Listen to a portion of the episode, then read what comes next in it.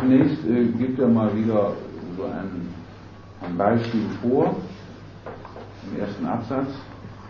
Wir können uns vorstellen, dass die Sprache in Paragraphen 2, das ist also die, äh, zwischen dem Handwerker und dem Gehilfen, die ganze Sprache des A und B ist.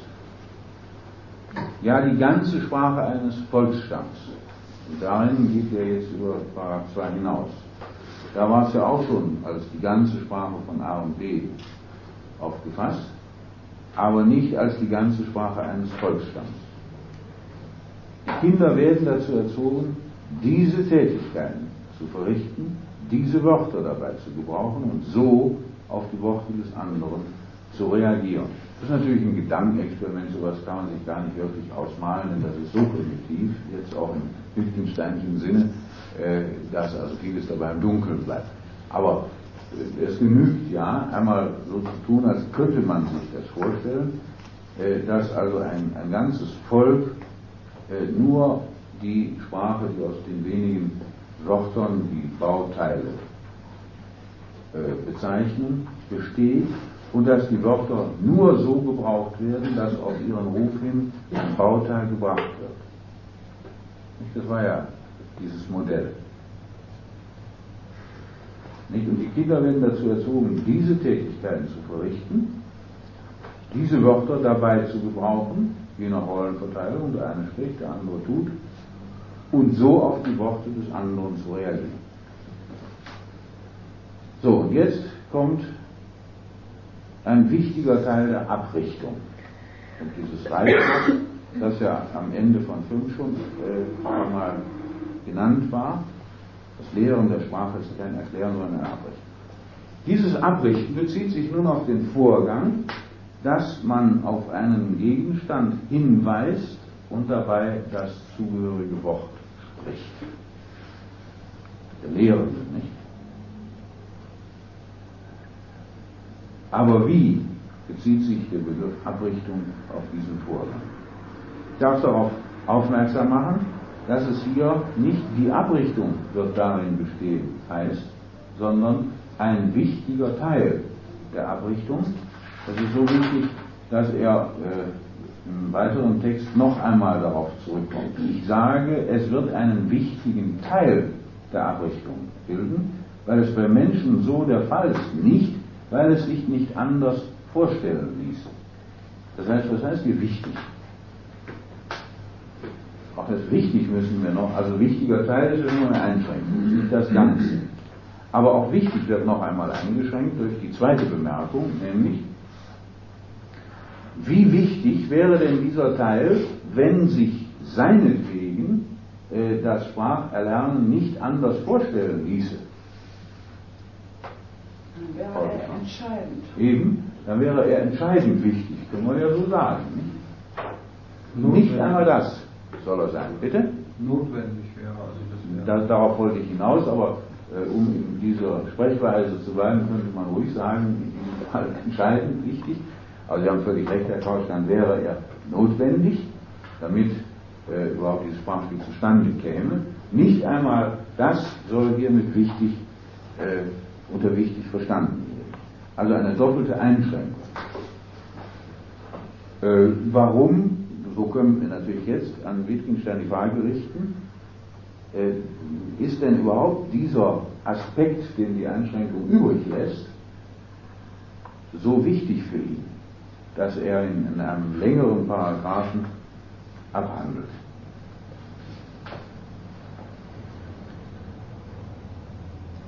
Also das sind alles nur halbe Schrittchen, die ich jetzt zu tun versuche. Das ist nichts Tiefsinniges. Ja, ich habe zuvor noch zu fragen, was Abrichtung ist. Mir ist das Wort bekannt aus der äh, Erziehung von Hunden, wie man das so sagt, wenn man Hundeliebhaber ja. ist. Da werden die Hunde erzogen und wenn man das dann ganz fachrichtig ja. ausdrückt, sagt man Abrichtung. Da habe ich oder eben gesagt. Ja, man äh, zeigt auf einen Gegenstand, nennt das Wort dabei. Das heißt hier Abrichtung. Ja, ich sage eben aus der Hundesprache bekannt und man kann also einem Hund ein bestimmtes Vokabular, dessen Töne er sich merkt, äh, auf diese Weise beibringen. Man kann ihn also veranlassen, eine Zeitung zu holen und ähnliches zu machen. Die Wörter müssen nur unterschiedliche Laute haben. Und mir meint das hier auch nicht. Nein, Das sagt er ja selbst. sagt er doch. Ja, ja, Er teilt ja mit, was er unter Abrichten versteht. Wie bitte? Er teilt ja mit, Ja, was eben. er unter Deshalb, ich verstehe die Frage nicht ganz. Ich hab das ich hab's gesagt, jetzt erst kapiert. Also. Aber die Unklarheit ist behoben, äh, oder besteht also bei niemandem mehr. Nicht abrichten heißt hier nur, hier, Uhr. Das heißt abrichten. So oft wiederholen, bis Sie, der Schüler, sagen, Uhr. Ja, beim Hund eben Platz und dann muss er sitzen oder so. Gut.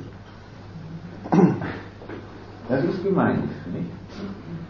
Ja, also nochmal zurück zu der Frage, warum ist Ihnen das denn so wichtig, äh, wenn es schon nicht das Wesentliche der Spracherlernung darstellt, die Abrichtung, das zeigt ja die doppelte Einschränkung, dass er hier in einem ganzen Paragraphen sich damit rumschlägt. Herr Schulze, Sie haben mir eben, wenn ich darauf rekurrieren darf, äh, so privat so einiges angekündigt, dass Sie gerade an dem Punkt Ihre Bedenken hätten. Könnten Sie da nicht mal äh, den Anstoß geben? Ja, die Frage ist doch, äh, also mir war eigentlich die Frage, Paragraph 5, der letzte Satz, das Lehren der Sprache ist hier kein Erklären, sondern ein Abrichten. Ob in dem Falle überhaupt, also in dem Erlernen der Sprache durch Säuglinge, Ja. ob da überhaupt von Lehre gesprochen werden kann. Denn äh, wenn, äh, pa- paradox ausgedrückt, wenn wir die Säuglinge lehren würden, dann würden sie wahrscheinlich alle nicht sprechen lernen. Dann, wenn wir das machen würden, was eben der Lehrer tut.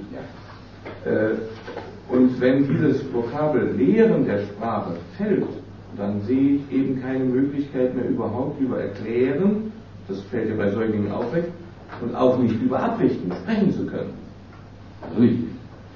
Mit den, mit den Lehrlingen, also den Säuglingen, können Sie darüber nicht reden. Ich kann also weder, weder kann ich äh, mit Ihnen, äh, sie, Ihnen das erklären, noch kann ich Sie abrichten, denn äh, vor dem, was da geschieht, wenn der Vater also eine Uhr hinhält und sagt Tick-Tack oder irgendwas sagt, äh, liegen ja andere Dinge noch voraus. Da hat ja der Säugling also schon gesprochen, vorher, bevor das eigentlich einsetzt, diese? Phase. Wieso? Er hat vorher schon äh, gelallt und hat äh, nicht gesprochen. ich weiß schon. Aber auf das Lallen äh, hat sich, haben sich also andere äh, Dinge schon vollzogen, auch in der Kommunikation mit der Mutter, die eigentlich nicht so abrichtend gelernt worden sind. Ja. Also die Abrichtungsphase ist später als das eigentliche sich Aussprechen des Kindes, das also Mama oder Mil- Milch oder irgendwas sagt. Das liegt später. Ja. Gut, also äh, ich bin Ihnen sehr dankbar für diese Fragestellung, äh, die das ganze Problem hier sichtbar macht. Äh, Erstens verwendet er das Wort Lehren in einem gegen unseren gewöhnlichen Sprachgebrauch gerichteten Sinn. Das Wort Lehren. Äh, ja, wie, wie soll man da jetzt interpretatorisch herangehen, um Wittgenstein gerecht zu bleiben? Das ist ein sehr schwieriges Problem, auch für mich. Nicht? Ich kann das jetzt nicht hermeneutisch angehen, im, im, im Sinne Gadamos, weil ich dann natürlich die Existenz von Bedeutung voraussetze und nicht vom Gebrauch der Sprache ausgehe. Denn ich werde Wittgenstein ja nur gerecht, wenn ich seinen Text so interpretiere, dass ich nach seinem Gebrauch frage oder nach der Verwendung, nicht? nicht aber nach der Bedeutung dessen, was er wohl meint, sind wir uns darüber einig. Das kann nicht sein. Also müssen wir zunächst mal feststellen, dass sein Gebrauch des Wortes lehren im Sinne des letzten Satzes, Paragraph 5, ungewöhnlich ist. Darin stimmen wir, glaube ich, überein. Nicht das Lehren der Sprache ist hier kein Erklären, sondern ein Abrechnen. Hier heißt, solche primitive und primitiven Formen der Sprache verwendet das Kind, nämlich welche? Beispiel 1. Darauf wird ja oben verwiesen. Nicht? Also wenn Sie den Zusammenhang überblicken, dann ist gemeint mit den hinweisenden Fürwörtern solche und so das Beispiel in 1, also das Beispiel der fünf Äpfel. Ich glaube, dann weiß jeder wieder, was gemeint ist. Und es wird also der Fall gesetzt, dass Kinder auf diese Weise sprechen lernen. Ja, und lernen heißt von selbst. So würden wir meinen. Aber Wittgenstein kehrt das um und spricht nicht von Lernen, sondern von Lehren. Lehren setzt voraus, dass er jemand ist, der lehrt. Abrichten ist recht. Abrichten setzt sogar voraus, dass einer was will.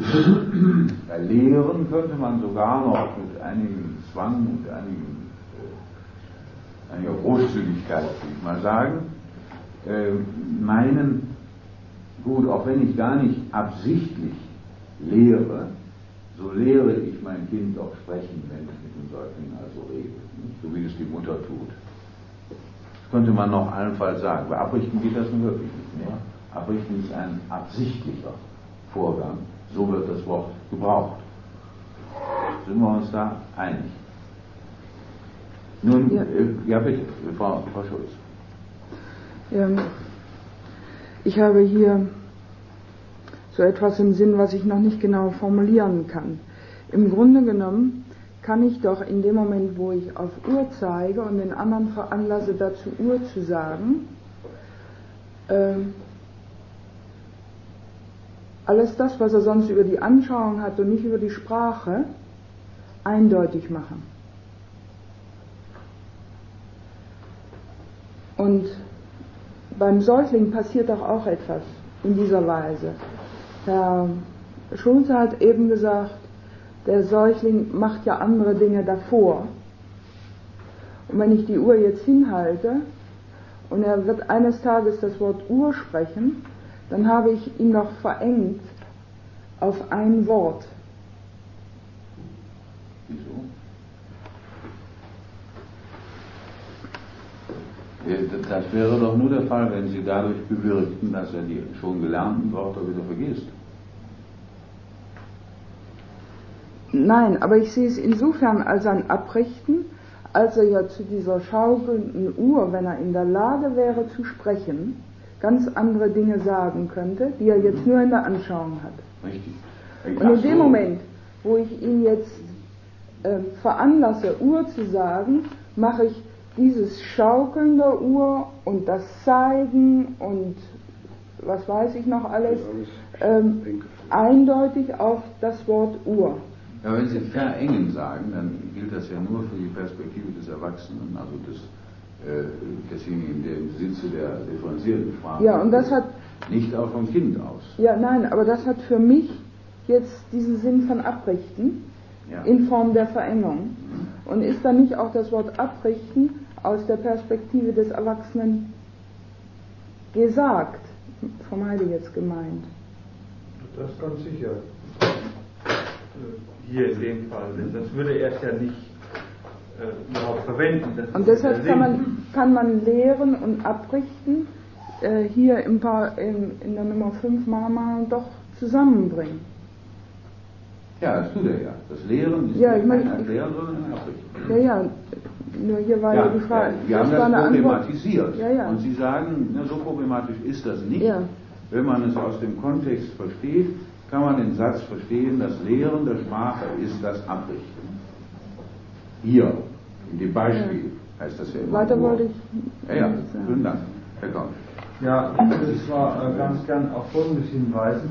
Er unterscheidet ja deutlich zwischen dem Praxis des Gebrauchs, der, äh, der Praxis des Gebrauchs der Sprache, auch in diesem einfachen Modell, und dem Unterricht der Sprache in diesem einfachen Modell und will darauf hinweisen, dass da schon ein Unterschied besteht. Ähm, und stellt damit implizit die Frage, wie geht denn das zusammen? Das ist das eine. Und das zweite, durch seine vielerlei Einschränkungen macht er ja deutlich, dass er den Bedenken, die Herr Schulze haben würde, im Grunde Rechnung trägt. Das ist eine Form und die gibt es bestimmt. Also das kann man, wenn man mal sieht, auch wie Mütter da noch bevor Kinder reden können, solche Dinge wiederholen oder äh, wie dann das später läuft, bevor man wirklich mit Erklären anfangen kann. Also, dass es so eine Form gibt, das kann man nicht abstreiten. Ausgezeichnet. Äh, Schönen Dank, Herr Kausch. Ich glaube, jetzt klärt sich die Sache ein wenig, auch im Sinne Ihres Problems. Deshalb hatte ich ja angefangen mit der doppelten Einschränkung. Jetzt bekomme ich aber zurück auf die Frage, und jetzt können Sie also die Probe aufs Exempel machen, ob Sie mit dem, was Herr Kausch sagt, einverstanden sind. Warum ist denn hier ein ganzer Paragraph, wenn Abrichtung doch so eingeschränkt verwendet wird, diesem Begriff gewidmet? Weil sich darauf eine Theorie gründet, die er nachher mit dem Vorstellungsklavier äh, Eben, genau. Wir sind da immer noch in der Auseinandersetzung Wittgensteins mit überlieferten Vorstellungen. Wir dürfen jetzt nur nicht ganz zu, allzu eng an die Augustinus-Sprachauffassung äh, uns an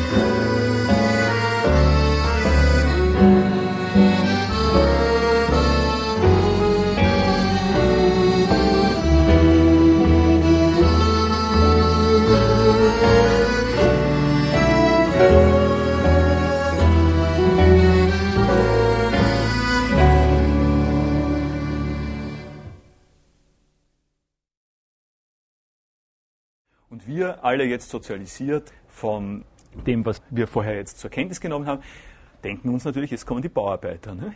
Ja, die kommen nicht. Die kommen nicht, die Bauarbeiter. Die haben noch ihren Auftritt nicht, sondern, sehen sich das an, das ist 142. Denke nun an diese Verwendung der Sprache.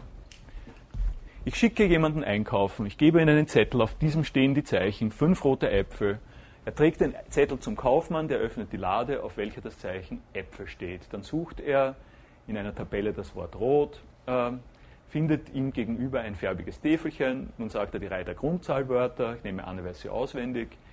So und ähnlich operiert man mit Worten. Wie weiß er aber, wo und wie er das Wort rot nachschlagen soll und was er mit dem Wort 5 anzufangen hat? Nun, ich nehme eben an, er handelt, wie ich es beschrieben habe. Die Erklärungen haben irgendwo ein Ende. Was ist aber die Bedeutung des Wortes 5? Von einer solchen war gar nicht die Rede. Wenn Sie sich äh, das jetzt einmal äh, ein bisschen ausführlich vorstellen, dann ist das Erste, was in die Augen fällt, mir zumindest, also zumindest so instruiert durch die Vorgeschichte, so wie das hier klingt, sagt der Wittgenstein, lass mich doch mit deinen Fragen in Ruhe, bevor sie überhaupt erst angefangen haben. Ne? Nun, ich nehme eben an, er handelt, wie ich es beschrieben habe. Wie weiß er, wie weiß er denn das alles? Ja? Ich, ich, nehme eben so, ich nehme an, er handelt, die Erklärungen haben irgendwo ein Ende. Äh, irgendwie dritter, dritter Absatz des neuen Buches, die Erklärungen haben irgendwo ein Ende. Ja? Nicht, das ist eine der Sachen, die auffällt. Ja? Das ist ja nun wirklich genau, genau die Alternative, der andere Strategieansatz äh, im Vergleich zu dem, dass man sagt, ich muss es langsam, ich kann mir langsam Sprachspiele zunehmender Komplexität konstruieren und kann dann die Fragen stellen, was lerne ich aus diesen Sprachspielen. Was er hier macht, ist, er äh, nennt ein Sprachspiel äh, hinein vom Einkaufen und sagt, und sagt mehr oder weniger, du, du kannst dir doch ungefähr vorstellen, äh, äh, wie das funktioniert und frag mich nicht weiter. Was ist mit dem Augustinus geworden? Der Augustinus kommt im Sprachspiel. Nachdem er das gemacht hat, nachdem er das hier gesagt hat, kommt es kommt der Augustinus.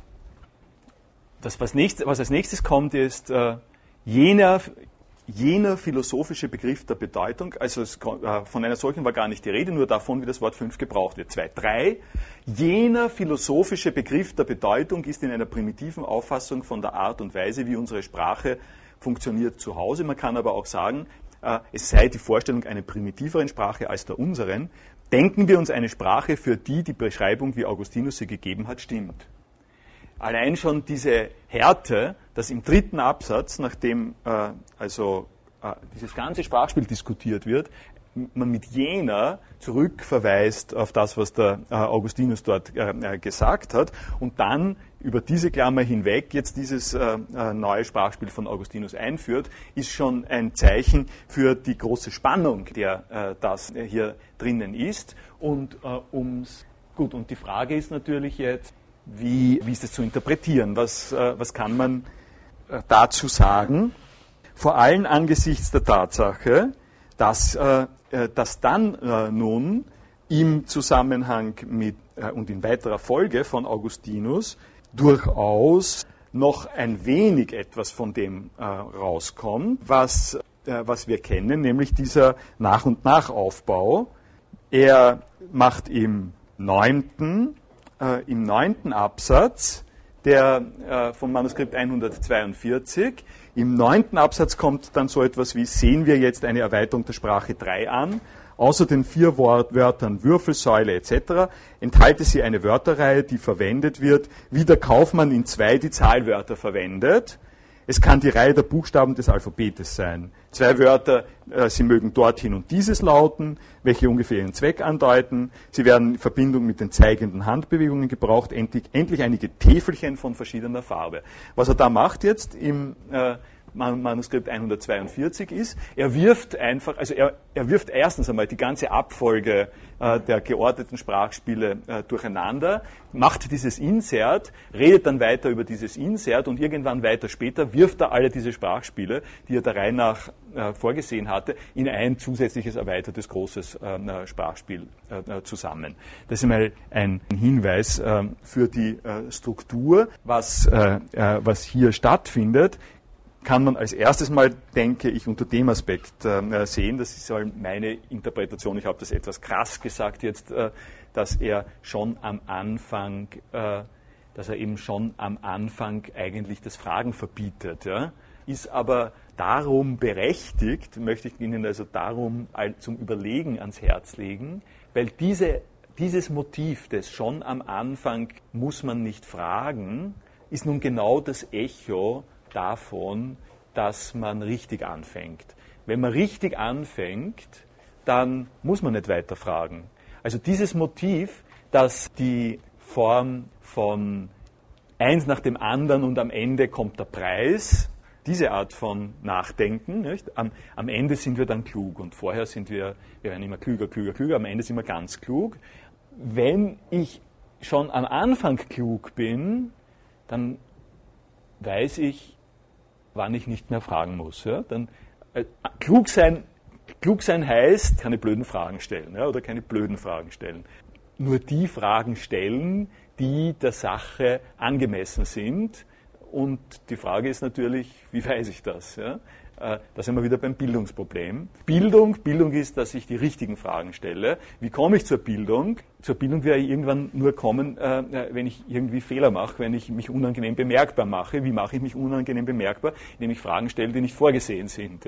Das wäre eine Geschichte. Es wäre ja schön, wenn, wir lauter kluge Leute hätten, die alle, in deren Bildungsprozess darin besteht, dass sie die Schritte, die sie aus einem Ausgangszustand heraus machen, alle schon in schöner, in, in schöner Antizipation dessen, worauf dann hinauskommt, äh, machen würden. Das wäre die schöne Art und Weise, sozusagen der, äh, der, Wunschtraum eines äh, äh, Philosophielehrenden, dass im Seminar immer nur schöne weitergehende Fragen gestellt äh, werden, die es einem gestatten, äh, an dieser Stelle äh, dann gleich weiter anzuknüpfen. Die Schwierigkeit damit ist halt die, dass auch sehr öd sein kann. Das Problem, das damit angesprochen ist, dass Wittgenstein sagt, alle Erklärungen haben irgendwo ein Ende, besteht darin, dass dieses Motiv hier schon ganz am Anfang von ihm also praktisch im zweiten Gedankengang des Buches sofort drinnen ist. Und wenn man das voll ernst nehmen würde, dann würde man, äh, dann würde man sagen, naja, was hast du uns denn dann noch zu sagen? Äh, du, du erzähl, erzählst uns äh, dieses Geschichterl vom, äh, von den Ein, vom Kaufmann mit den, mit den roten Äpfeln und dann, wenn wir jetzt mal, dann, wenn wir wissen wollen, ähm, wie weiß der aber, wo er das Wort, äh, Wort äh, rot nachschlagen soll und was er mit dem Wort 5 anfangen soll? Äh, da fängt es doch erst einmal interessant zu werden an. Da wird es doch irgendwie spannend. Das scheint doch das zu sein, was dem äh, äh, Wittgenstein hier gelungen ist, diese Frage aufzuwerfen. Und er sagt, alle, das, das läuft eben so. Das läuft eben so, alle Erklärungen haben ihr, haben ihr Ende. Die Pointe dabei ist jetzt die, dass er dass er sagen könnte, dass man eben zur Erläuterung dessen, was da stattfindet, sagen könnte, es ist tatsächlich in einem gewissen Sinn ausreichend. Es ist einfach ausreichend, wenn du an dieser Stelle weißt, äh, wir machen den Unterschied. Es gibt den Unterschied und wir machen den Unterschied. Der Hinweis, der da drin steht, der Hinweis, da passiert was, was Leute machen, das hat zu tun mit Sprache, Sprachausdrücken und die Sprachausdrücke, die dabei vorkommen, die funktionieren sehr, sehr anders. Der Hinweis ist es schon. In einer gewissen Weise, wenn du das verstanden hast, wenn du, wenn du verstanden hast, was er sagen will, dass es nicht so ist, dass der, dass der Kaufmann fünf sucht. Ja? Der, also die, die ganz simple Geschichte, der Kaufmann sucht nicht nach der Zahl fünf dort. Ja? der kann doch die, die, Zahl 5 kann er dir auch nicht geben. Der kann dir nur Äpfel geben. Der, der Kaufmann kann, der kann nur, der, der kann dir nur aus der Lade diese Dinger geben und nach 5 kann er nicht suchen und die Farbe kann er da auch nicht geben, obwohl die Art und Weise, wie er dir die Farbe nicht geben kann, nochmal was anderes ist als die Art und Weise, wie er dir die 5 nicht geben kann. Das ist alles drinnen in diesem Beispiel. Wenn du das, oh, und da muss ich jetzt nicht mit dem Hammer äh, draufklopfen äh, und sagen, siehst du denn das nicht oder so. Wenn du die Story gehört hast und wenn du sie richtig gehört hast, brauchst du auch gar nicht mehr weiter zu fragen. In einer gewissen Weise hast du schon alles verstanden. Also du hast wesentlichste, wesentlichste Faktoren dessen, was äh, in den philosophischen Untersuchungen gesagt, äh, äh, worden, gesagt werden soll, hast du verstanden. Wenn du verstanden hast, warum er an dieser Stelle diese Story hinein, hineinschiebt. Jetzt äh, äh, kann man, und, und meine, meine Pointe, äh, um auf das nochmal zurückzukommen, nicht, ist die, dass sie, nur sie, sondern ich jahrelang war mir das konfus. Ja? Es war mir einfach die Abfolge am Beginn der philosophischen Untersuchungen, war mir unklar.